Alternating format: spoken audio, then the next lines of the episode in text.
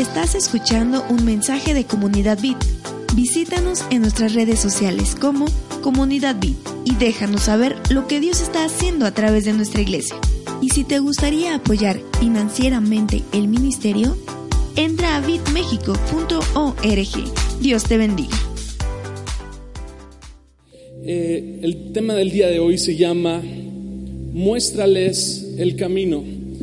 Y vamos a enfocarnos en algunas características que deben de tener los padres y que como padres debemos demostrar.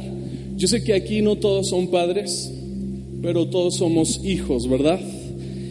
algunos no tenemos a, a nuestro Padre terrenal presente, pero la idea de esta serie es que conozcamos a Dios como nuestro Padre. Entonces el mensaje no solamente es para los padres, sino también para los hijos. Y se llama, vamos a encontrar algunas cosas que debemos demostrarle a nuestros hijos y algunas cosas que Dios como Padre nos muestra a nosotros. Eh, la verdad es que mi infancia, no tengo recuerdo de mi infancia donde no haya estado presente mi papá. Y dentro de todos los recuerdos crecí como hijo de pastor y algunas experiencias fueron muy alegres, otras experiencias fueron medio frustrantes, algunas medio traumantes. Pero, por ejemplo, recuerdo que íbamos, lo acompañaba constantemente como buen hijo de pastor a visitar a la gente. A veces era medio cansado tener que ir a visitar a la misma señora que un día le dolía la pierna, al otro día le dolía la otra, después la panza, las manos, y, bueno, era medio cansado tener que ir a estar viéndola constantemente. A, a, veces era un poco más emocionante, íbamos a la sierra y mi papá siempre ha manejado demasiado rápido y hasta la fecha me da miedo subirme con él y siempre le estoy diciendo, bájale, bájale, cuidado, espérate, como si tuviera yo el freno ahí. Es bien, eh, bien desesperado mi papá. Y, algunas veces medio traumantes porque pasamos por, por, por espacios bien reducidos y se veía el precipicio. Recuerdo una ocasión donde, donde nos quedamos atorados en mitad de la noche, eh, yo estando niño, mi hermana, eh, mi mamá y mi papá en un río que estaba con fuerza, eh, la camioneta atorada, porque mi papá no preguntaba, simplemente decía, pues la atravesamos, pues lo atravesamos y se metía. Y esa vez nos quedamos atorados y, recuerdo muy bien que quedamos como unas 3, 4 horas tratando de sacar la, la camioneta, no recuerdo cómo la sacamos. Pero recuerdo que estaba llorando con mi hermana y yo pensaba que nos íbamos a morir o que iba a venir como un fantasma y nos iba a agarrar en medio del bosque. Íbamos también a, comer helado. Hay un, en el lugar donde vivíamos hay una heladería que se llama Helado San Sebastián. Son los helados más ricos de todo el mundo. Los lunes siempre han sido como descanso de los pastores y los lunes nos íbamos a comer un helado de chocolate con guanábana. Wow, eso está demasiado rico. Y, teníamos una camioneta vieja, eh, una suburban, y mi papá prendía la, la, camioneta y sonaba la máquina, porque esos, esos carros tenías que prenderlos como con una hora de anticipación para calentar el motor. Entonces prendía mi papá la, la camioneta, sonaba el motor viejo la cosa esa. Y yo salía corriendo y me subía a la camioneta sin pensarlo. No importaba si íbamos a ir con la, misma señora que estaba enferma todos los días, o si íbamos a ir a la montaña, o íbamos a ir a comer helado. No importaba dónde íbamos. Simplemente escuchaba el sonido del motor y, siempre peleaba con mi hermana de encontrar la, la, el lado cerca de la ventana y cuando nos comíamos nuestro helado, jugábamos a ver quién se lo comía más lento y a ver quién lo disfrutaba más. Ya después el que se lo acababa, después yo lo sacaba y le enseñaba unos lengüetazos y bueno. Pero la cosa es que sonaba la camioneta y yo corría, me subía. Eh, llegó un momento en mi vida donde pues ya crecí, ah, ya razonaba un poquito más las cosas Escuchaba nuevamente el sonido de la camioneta y en lugar de subirme corriendo a la vieja camioneta, lo que hacía era ir directamente con mi papá o mi mamá y preguntar, ¿a dónde vamos? Porque esa pregunta cambió mucho las cosas. ¿A dónde vamos? Y vamos a Éxodo capítulo 33, versículo 12. Éxodo capítulo 33, versículo 12. Y dijo Moisés a Jehová, mira, tú me dices a mí, saca a este pueblo y tú no me has declarado a quién enviarás conmigo. Fíjate lo que está pasando aquí con Moisés. A Moisés se le mostró, dice la Biblia, que se le notificó la tierra prometida. Era la promesa, el lugar de la promesa. En las series, en las enseñanzas pasadas hablamos que era el lugar futuro donde las generaciones esperaban con ansias llegar. Una tierra donde fluía leche y miel. Una tierra esperada, una tierra soñada, una tierra que había sido prometida generaciones atrás. Ahora está Moisés en la escena y Moisés le está diciendo, mira, eh, tengo una tierra para ustedes.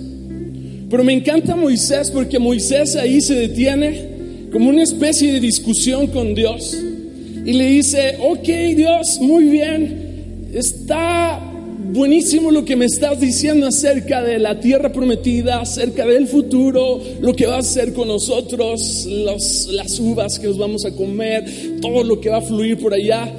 Suena muy bien, pero ¿sabes qué? No me has dicho quién va a ir conmigo. Quiero saber si tú me vas a acompañar. Entonces, creo que muchos de nosotros estamos más enfocados en el destino que la compañía que tenemos. Estamos más enfocados en lo que Dios va a hacer, en lo que Dios nos va a dar, que en su misma compañía. Aquí Moisés parece un poco ah, como no importándole acerca de lo que va a suceder más adelante. La, la razón de esta conversación en Éxodo 13 es saber si tú me vas a acompañar. Entonces, número uno que, que los padres debemos demostrar a nuestros hijos es cosas que van a suceder en el futuro.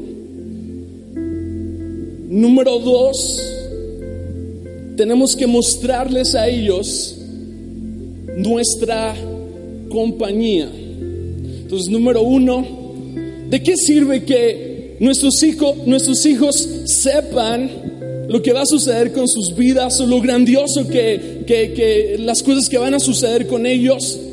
Si no estamos acompañándolos en ese viaje que tanto nosotros los hemos emocionado. Entonces creo que dentro de estas dos cosas el segundo es más importante.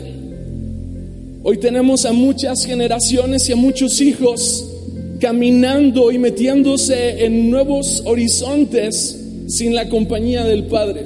Entonces aquí Moisés está preocupado por saber si Dios lo va a acompañar en ese viaje. Y la cosa es que no queremos subirnos al carro sin antes saber a dónde vamos.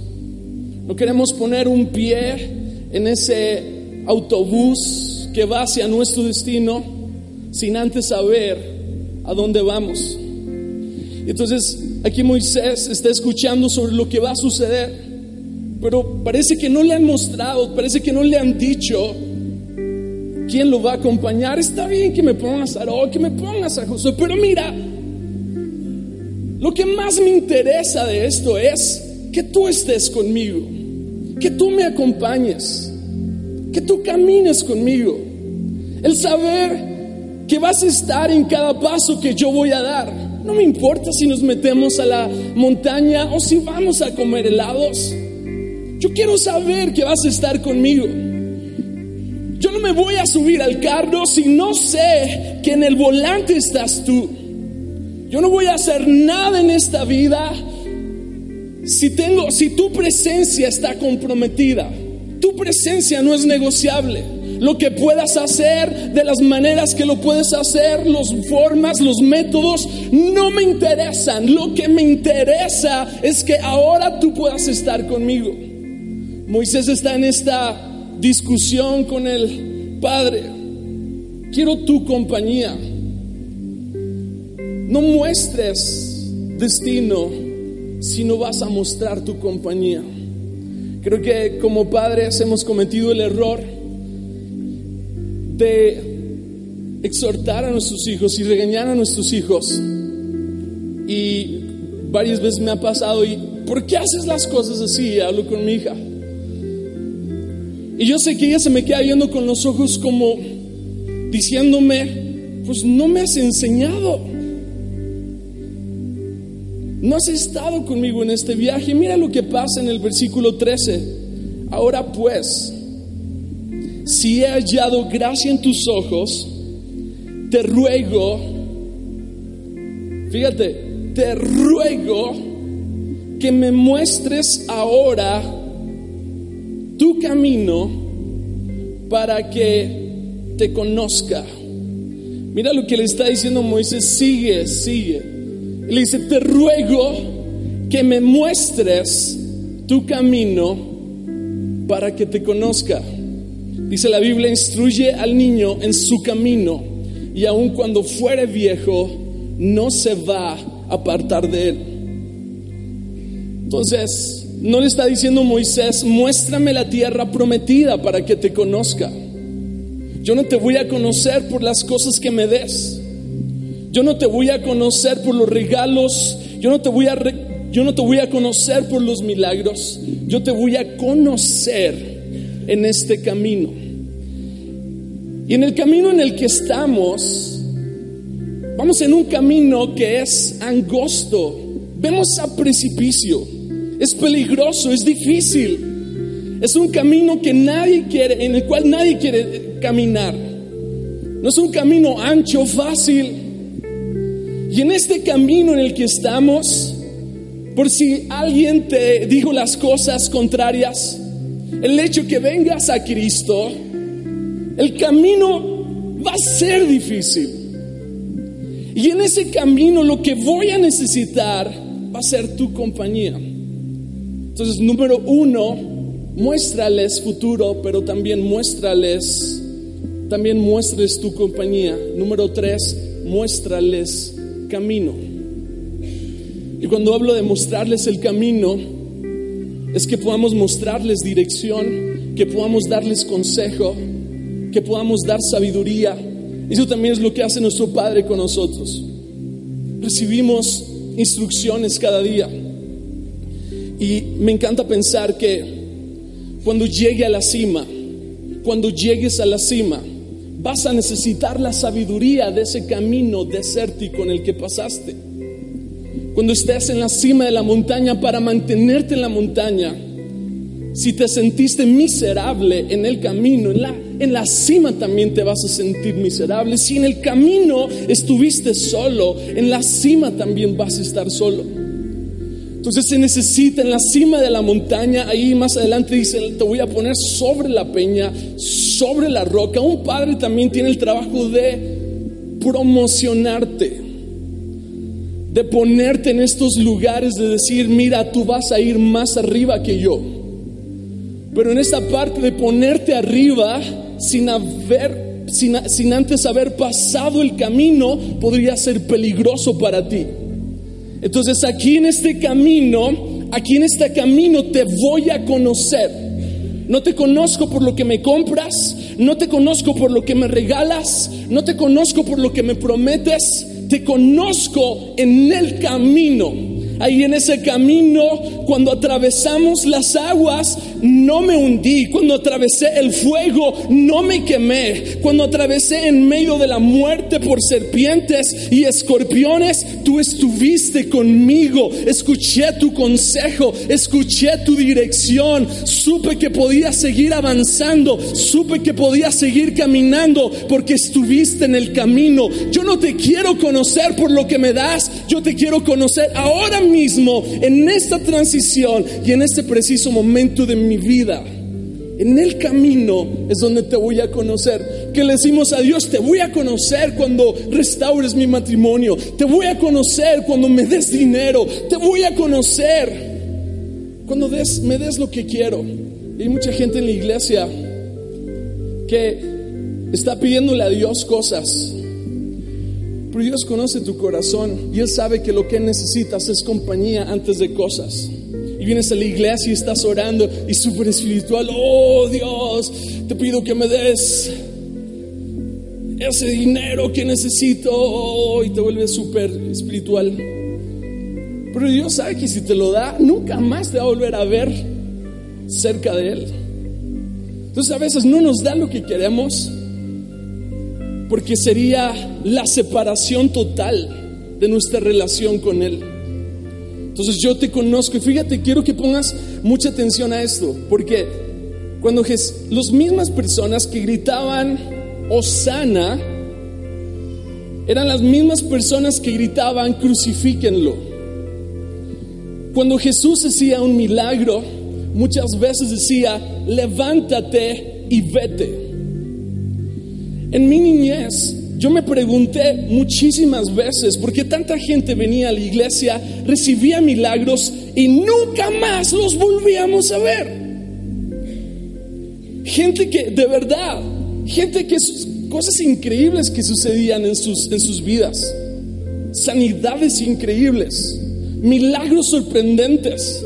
Pasaban a dar testimonio, traían los, las, las, las hojas eh, mostrando lo que los médicos habían dicho pero nunca más los volvíamos a ver. Por eso la Biblia dice que a Moisés se le notificó el camino y al pueblo sus obras. Entonces, hay dos tipos de personas. Aquellos que conocen a Dios en el camino y aquellos que están expectantes de ver lo que Dios va a obrar para ellos.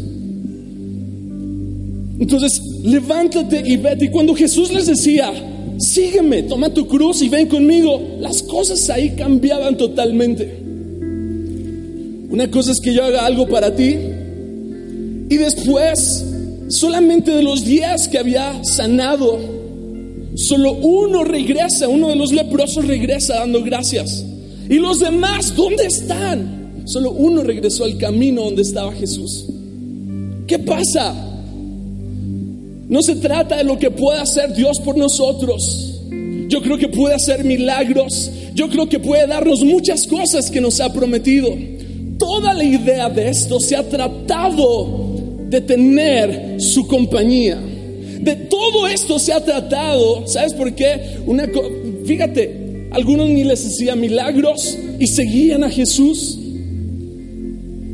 Algunos, algunos que Jesús sanaba eran los que gritaban, liberen a Barrabás. ¿Qué es lo que pasó? La idea de todo este asunto fue, yo soy el camino, la verdad y la vida. Nadie va al Padre si no es a través de mí. El camino. A Jesús se nos mostró como un camino. ¿Qué ha pasado con todas aquellas personas que están expectantes de que Dios sobre en algo, de que Dios haga milagros, de que Dios nos dé lo que nos prometió. Muchas de esas cosas podrían ser la muerte de nuestro destino. Muchas de esas cosas podrían ser el detenimiento de lo que va a suceder con nosotros. Qué triste es escuchar a Jesús decirte, sígueme. Y nosotros decir, ah, ah, ah, primero sáname y te sigo después. Oye, sígueme. Qué, qué difícil es. Hey, toma tu cruz y vamos, camina conmigo. No, como ese camino no me gusta, quiero uno más ancho, quiero uno donde me sienta cómodo, me sienta tranquilo, tenga seguridad. Vamos, ¿quieres? Sígueme.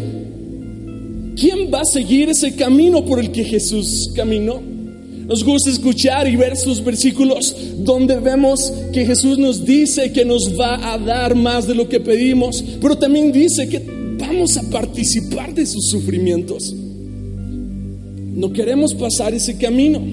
¿Sabes qué? En ese camino es donde lo conocí. En ese valle desértico es donde lo conocí. En ese lugar de soledad, en ese lugar, ahí fue donde me encontré con Él. Muéstrame tu camino para que te conozca. Y nuestros hijos ahora, para aquellos padres, qué triste es que nuestros hijos estén caminando solos y que no tengan huellas firmes cuáles que, que seguir. ¿Cuántos hijos no están con una falta de identidad tan terrible? Porque no hay huellas, no hay marcas en el camino que seguir. Tantas ideas, cuántas filosofías, cuántos pensamientos, cuánta confusión. Porque decidimos ir por el camino fácil. Nuestros hijos necesitan que los acompañemos, que caminemos con ellos. Y me encanta la palabra que dice que el Señor aplazará a Satanás debajo de nuestros pies. Y cuando escucho eso es porque tiene que ver con mis pisadas y que tiene que ver con que voy avanzando. Tiene que ver con que voy conquistando todo lo que pise la planta de mis pies será mío. Ahora mismo veo desolación, ahora mismo hay enfermedad, ahora mismo hay ruina, pero en el momento en que yo voy pisando, ese camino se va, va siendo transformado. Tuvo que haber hombres y mujeres que se atrevieran a abrir la brecha y decir, aquí se necesita abrir camino, aquí se necesita, se necesita abrir paso para generaciones que están detrás de nosotros. Aquí por acá podemos ver las pisadas de hombres y de grandes que dijeron, voy a atravesarlo.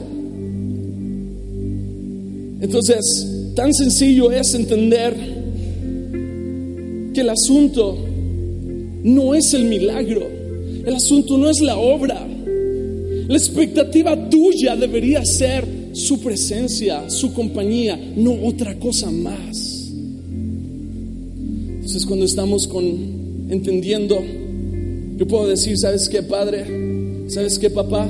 No me importa dónde vamos. ¿Sabes cuál es la idea de esto? Que tú estés conmigo. Si tú estás conmigo, puedo estar en el valle de sombra de muerte. Puedo estar en el valle de huesos secos. Puedo estar en el rincón de la amargura. Puedo estar donde sea. Si tú estás conmigo, yo tengo confianza de seguir caminando. Y mira lo que dice el versículo 14. Jesús le dice, mi presencia irá contigo y te daré descanso. No le está diciendo, te voy a quitar las cargas. No le está diciendo, te voy a quitar todas las broncas. No, le está diciendo, voy a estar contigo. Y cuando esté contigo, te voy a dar descanso. Yo no sé si hay alguien aquí que se ha sentido como un terrible padre yo me he sentido así muchísimas veces, yo creo que todos los días. Y hay una en especial en la cual cada vez que la recuerdo mi corazón se estremece y se me revuelve el estómago. Por lo regular los hijos de pastores tienden a llegar tarde a su casa por las actividades de noche. Y al otro día tienen que levantarse para ir a la escuela. Entonces íbamos en camino a mi casa, siempre tomamos la pista vimos como 30 minutos de aquí. Y mientras íbamos en, siempre ella se duerme en el carro, ella no le importa, ella descansa por completo cuando sabe que su papá está ahí en el carro. Y ella se duerme con tranquilidad. Yo no sé en qué momento de mi vida empecé a tenerle temor subirme con mi papá al carro. No sé en qué momento sucedió algo porque yo podía dormirme de chiquito y sin problema descansar porque mi, papá manejando.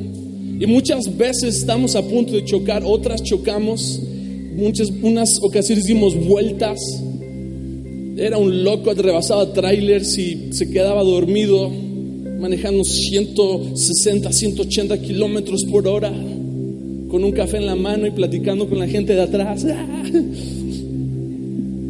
mí no me importaba, yo me quedaba dormido, estaba, descansaba.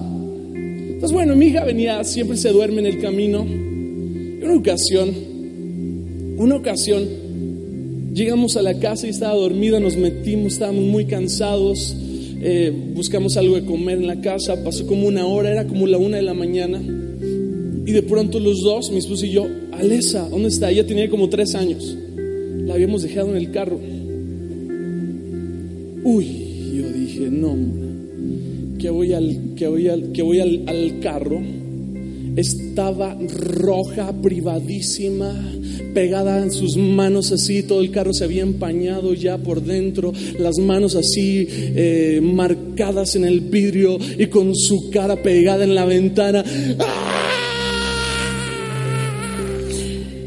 traumadísima, yo estaba más traumada que ella, yo no sabía cómo hacerle, abre las llaves, para acá, ¿dónde dejé las llaves? Estaba encerrado, encerrada ella. Y que la saco y estaba temblando.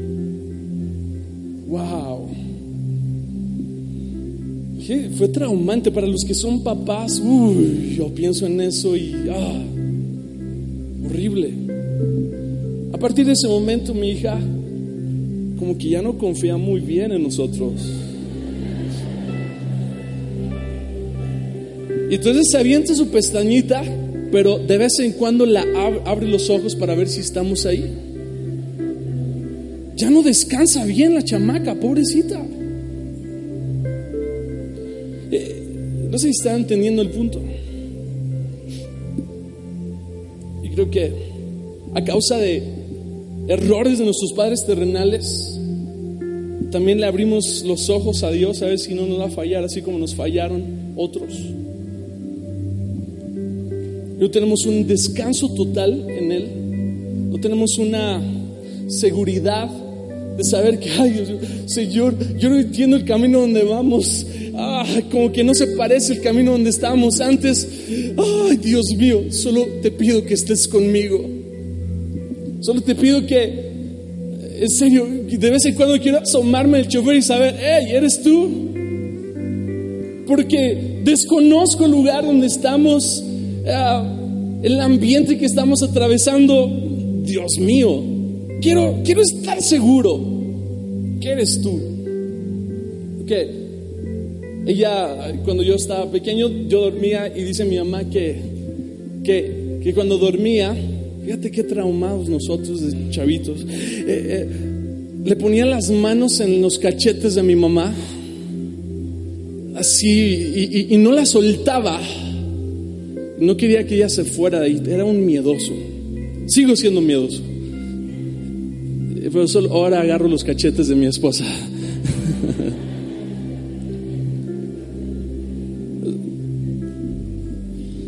Los papás nos gusta mucho tocar.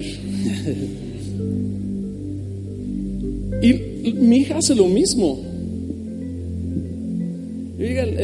Siempre trata de asegurarse que estoy ahí, agarrarme de alguna manera. Uy, una vez se nos perdió en un centro comercial. Ay, Dios mío. 30 segundos son la muerte. Y, ahí se te quita toda pena porque uno es bien tranquilo, mi esposa es bien tranquila y soy bien tranquilo, somos muy serios. Pero ahí, ¡Alesa! ¡Alesa! ¡Alesa! Buscando por todos lados. No te importa nada, te subes arriba de las sillas, te metes hasta la cocina. Eh, ah, Estábamos apenas en, Veracruz con, el equipo de pastores. Uy, también recuerdo eso y, me da cosa en el corazón. Pasa una niña corriendo sin parar, como unos 3, 4 años, corriendo, mamá, papá. Y corrimos detrás de ella, iba corriendo con todas sus fuerzas, estaba perdida. Entonces la, agarramos a la niña y le digo, te voy a llevar con tu papá, te voy a llevar con tu mamá. Y la niña toda, sí, sí. Oh. ¿Sabes? Me duele pensar que muchos de nosotros estamos así en el camino, perdidos, sin saber a dónde ir, con un terror, sin descanso, sin tener paz en nuestro corazón y, y por todo nos ponemos al brinco, que no tenemos un respaldo, una seguridad estamos ya, ¿cómo diríamos? Eh, paniqueados. No vaya a ser que, que mi papá me deje otra vez aquí encerrado en el carro. hacemos cosas como papás que nos duelen, que no pensábamos hacerlo una ocasión, le doy un cinturonazo a mi hija que yo aprendí de mi mamá, solo que ella aventaba chanclas, yo cinturonazos. Y, siempre este es, el, este es el clásico del, cinturón, ¿no? Que, que, va a meter un poquito de temor, papá. Mira, eso me decía mi papá. Agarraba el cinturón y cuando la cosa se ay Dios mío. Una vez lo escuchaba así a larga distancia, sonaba yo una ocasión em, eh, me enojé tanto con la niña. Rájale, le doy. Se me fue la mano. Al otro día no la llevé a la escuela. Tenía todo el cinturón marcado en la pierna. Me dolió tanto.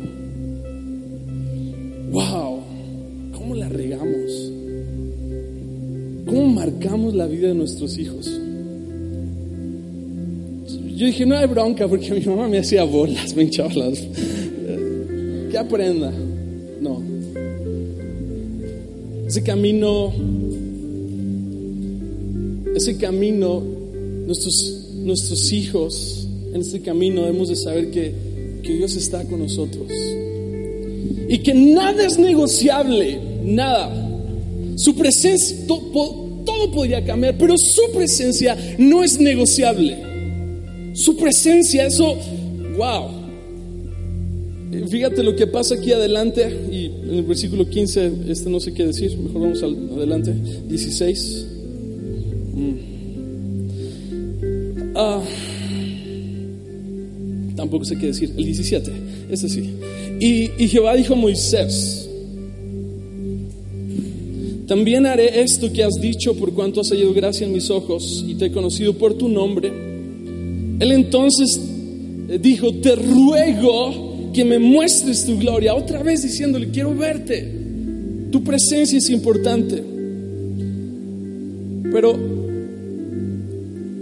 en el, versículo anterior le dice a Moisés,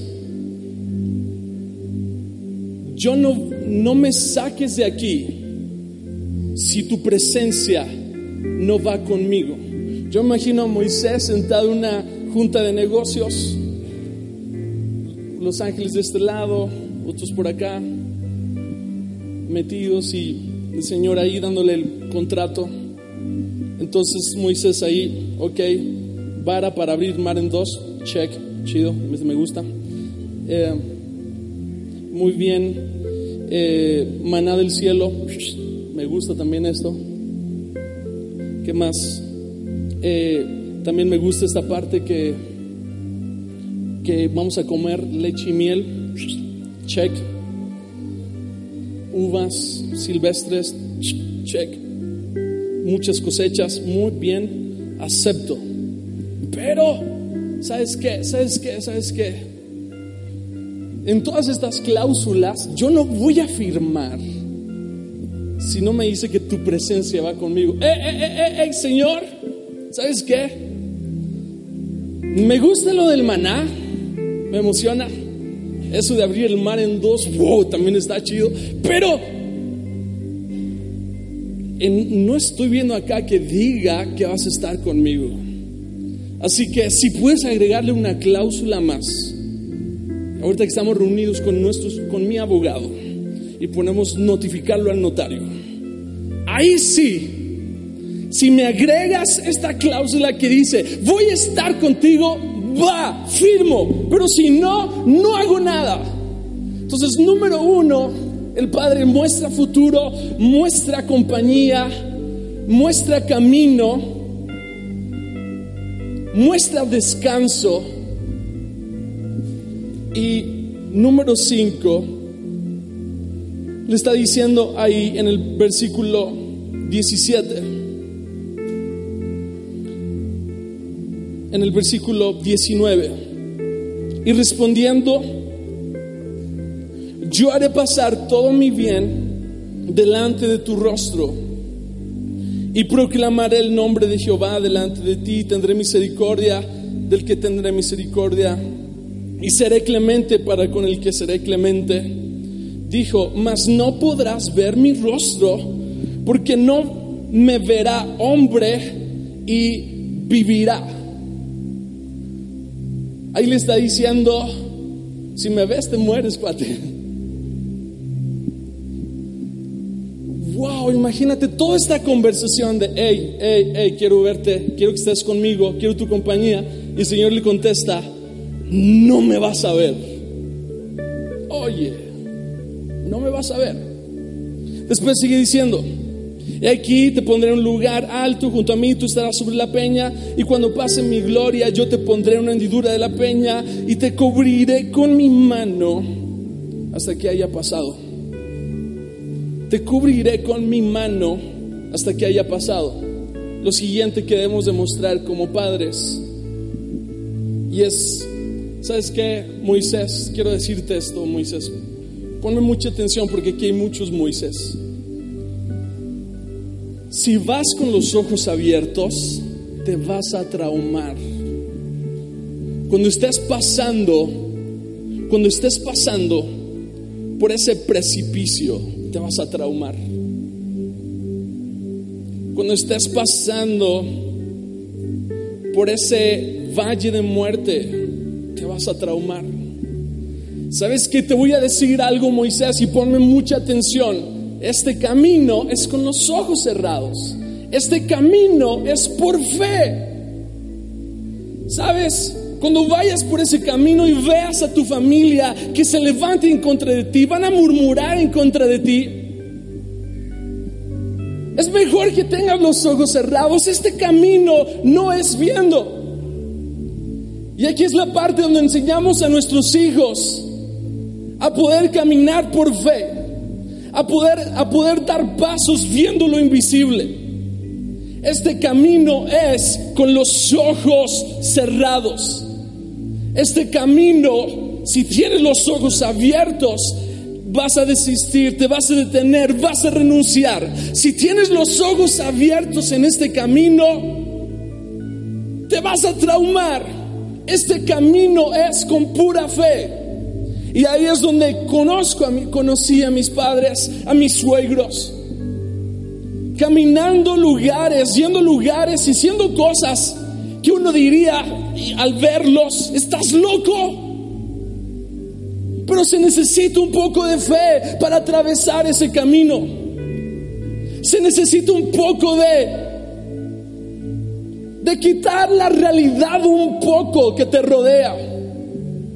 Porque está difícil. Mira, están construyendo un altar de adoración con todas sus joyas. Están murmurando en contra de ti. ¿Sabes qué? Moisés, ese camino es para que estés enfocado. Este camino no es para que estés viendo qué es lo que está pasando alrededor. Este camino se camina por fe. Este camino, ¿sabes qué? Cualquiera te diría es imposible pasarlo. Este camino es difícil atravesarlo. Y si vas con los ojos abiertos cada vez que veas un obstáculo, te vas a detener, vas a tener miedos. Este camino, déjame, déjame decirte que este camino es por fe. Entonces no solamente mostramos nuestro futuro, mostramos compañía, mostramos consejo en el camino, descanso, sino también fe. Fe. Y ese último es el que más me gusta y me ha acompañado por los últimos seis años. Después apartaré mi mano y verás mis espaldas, mas no se verá mi rostro. Verás mis espaldas. Wow. ¿Sabes qué, papá? Te digo ahora que cuando tu hijo abra los ojos, vea tu espalda, que vas delante de él. Cuando abra sus ojos, sepa que no hay problema quien venga contra él, porque el primero, con el primero con el que se va a topar va a ser con su padre. Yo voy delante y voy delante y le voy abriendo camino donde no había camino a, a mis hijos. Yo voy delante y voy abriendo puertas donde estaban cerradas. Yo voy delante, mi hija viene detrás de mí y viene siguiendo mi espalda, viene siguiendo mis pasos. Yo voy delante y voy mostrándole que se puede saltar los muros, le voy mostrando que se pueden atravesar ríos, que se pueden atravesar precipicios. Yo voy delante y voy inspirando a mis hijos para que caminen por donde yo he caminado. Yo voy delante y mis hijos van viendo mis espaldas, pero no están viendo mi espalda de que renuncio a ellos y que los dejo. Van viendo mis espaldas porque dicen, mi papá va delante y va rompiendo cerrotes de acero y todo lo que estaba cerrado lo va abriendo. Eso es lo que queremos para nuestros hijos, ¿cierto o no? Es cuando nuestros hijos, y estoy hablando a los padres, y esto es algo que Dios hace por nosotros yo creo que Él va delante de nosotros como poderoso gigante. Yo creo que Él nos abre puertas que estaban cerradas. Yo creo que si Él va delante de nosotros, ¿sabes, ¿sabes cuál es la cuestión? Que nosotros queremos decirle a Dios donde, hey, Dios, por acá, mira, por acá, hazme esto, necesito esto. Eh, eh, eh, necesito que me des más dinero, un milagro por acá. Eh, eh. Y entonces estamos tratando de llevar a Dios que siga nuestras espaldas. No nos atrevemos a decir, hey, sígueme, levántate y sígueme. Toma tu cruz, vamos, camina por donde he caminado. No nos atrevemos, hoy en serio Dios. Yo quiero participar de tus glorias, pero no de tus sufrimientos. Hey, camina conmigo, sigue mi espalda. Sigue mis pisadas, yo soy el camino, yo soy la verdad y yo soy la vida. Ven conmigo, acompáñame. Yo no digo que Dios no pueda hacer cosas por ti, yo creo que lo puede hacer una y otra vez. Lo que estoy diciéndote ahora es que te enfoques y le digas, Señor, ok, está bien, yo quería esto, pero a ver, vamos, ¿a dónde vas? Y cuando va adelante y de pronto abre lo que estaba cerrado, y sabes que Él fue noqueado en la cruz del Calvario. Y porque pues, estuvo delante de mí y venían en contra de mí. A mí me tenían que noquear. Lo noquearon a Él porque Él se interpuso. Y gracias a eso se abrió el velo, se abrieron las puertas, se abrió lo que estaba cerrado. Y cuando camino y veo, puedo ver algo que jamás me hubiera imaginado de este lado. Entonces vamos a seguir diciéndole a nuestro Padre a dónde tiene que ir. O vamos a decirle, Padre, y hablando el Padre Celestial, llévame a donde me tengas que llevar, ábreme las puertas que me tengas que abrir. Me da un poco de temor, porque se ve complicado, pero voy a caminar contigo, voy a seguirte. ¿A dónde vamos? El futuro está lleno de esperanza. Hay cosas mejores para el día de mañana, pero quiero saber que cada vez que vaya en ese camino y de pronto me sienta confundido, regresar a tu espalda. Quiero seguirte, quiero caminar detrás de ti. No quiero ser, estar lleno de mis propias ideas, de mi propio consejo. Quiero seguirte por el resto de mi vida. Que está bien pensar el día de hoy que algo bueno puedes hacer en mi presente, pero es mucho mejor saber que cuando yo te sigo hay cosas que suceden en el más allá. ¿Por qué no te pones de pie y levantas tus manos y le adoramos?